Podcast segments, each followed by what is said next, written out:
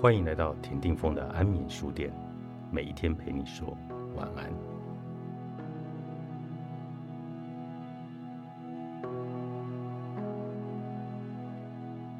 出社会越久，越能感受到这个社会、这个世界有多么的不公平。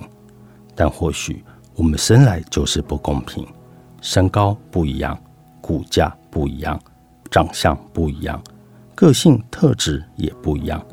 在特定的情境下，这些不一样都可能被视为一种不公平。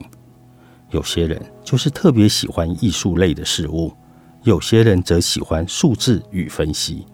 例如，上国文课时，带有一点浪漫特质的人，随手拈来的文词佳句，在写作文方面很吃香；上数学课时，喜欢数字追根究底的人很自在。甚至家庭背景的差异，更显现了不同的人的优势。有些人似乎集万千宠爱于一身，有些像是上辈子拯救了全宇宙一般，继承了长辈们打下来的天下。你会不会曾经也有以下的扪心自问：我这么努力，为什么他只要靠他的爸妈就能获得我的梦幻职缺呢？那我这么努力算什么？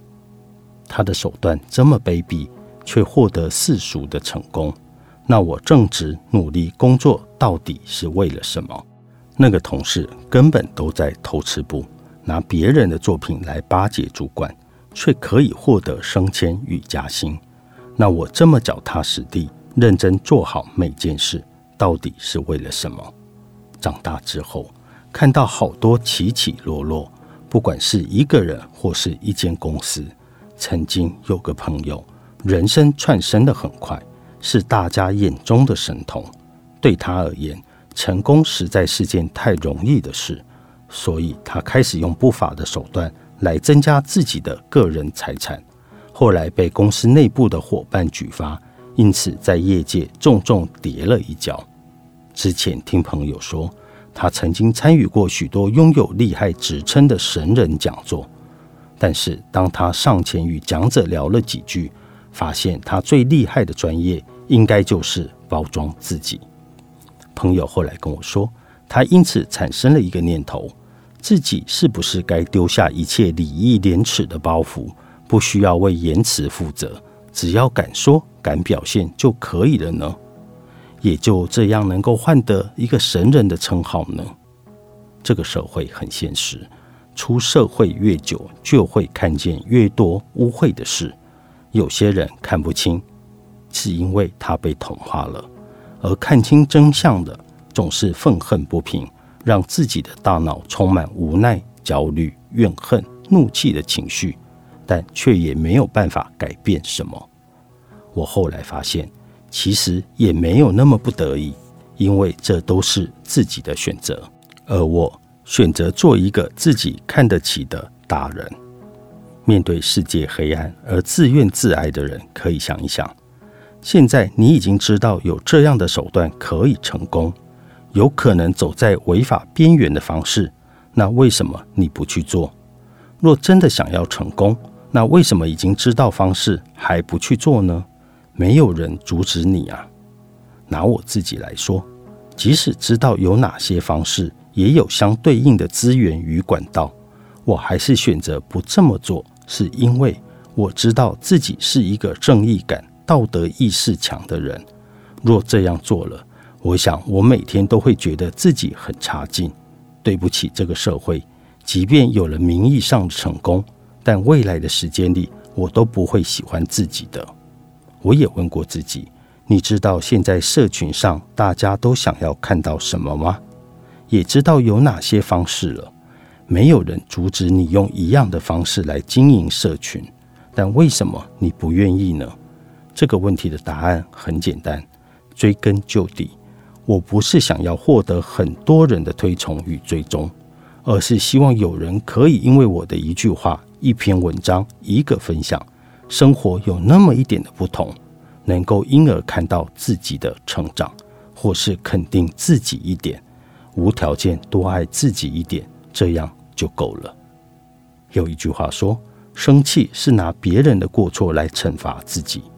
一旦抱怨与怨恨开始累积，就很容易造成负面的情绪。久而久之，愤世嫉俗就会成了常态。对每一件事情怨天尤人，面对问题不再有所作为，因为我们都会为他找到一个看似理所当然的借口，告诉自己不需要改变，不需要行动，不需要努力，而事出必有因。但允许他无止境的放大的是自己，因为一开始我们就知道无法改变的事情。我们有能力改变那个我们不能认同的人吗？不能。我们有能力改变认同他的人吗？不能。那我们可以改变自己吗？可以的。当你看清了真相，想尽办法从中学习，榨取所有他给你的启发，然后就把这个人、这件事遗忘吧，丢掉吧，因为他已经没有值得参考的价值了。身边有没有遇过一种朋友，在他的谈话中总是充满不得已、没办法、我也不想。每次跟他对话都会觉得好疲惫，因为你无法真正与他对谈，他听不进任何的建议，永远都是有但是。但就我个人的观察，当一个人看不起自己的所作所为，每件事情都不是自己想要的、喜欢的。即使拥有再怎么多的光芒与成就，也很可能会落入一种无止境的负面循环，因为他成为一个连自己都不能认同的人。每个不公平背后都代表着不同点，不一样，不一样的特质与不一样的背景。每一个优势的背后都有个潜藏的风险与缺点，长处与缺点。也常常是一体两面，像是自信的人，有时候讲话过于武断，听不进别人的建议，令人抓狂的优柔寡断，反而是因为他背后的体贴。有时候靠自己的努力与能力获得的成果，过程虽然艰辛，但是因为每一步都很踏实，延伸出来的效应其实是更高、更久远的。喜欢不了自己，那就从不讨厌开始。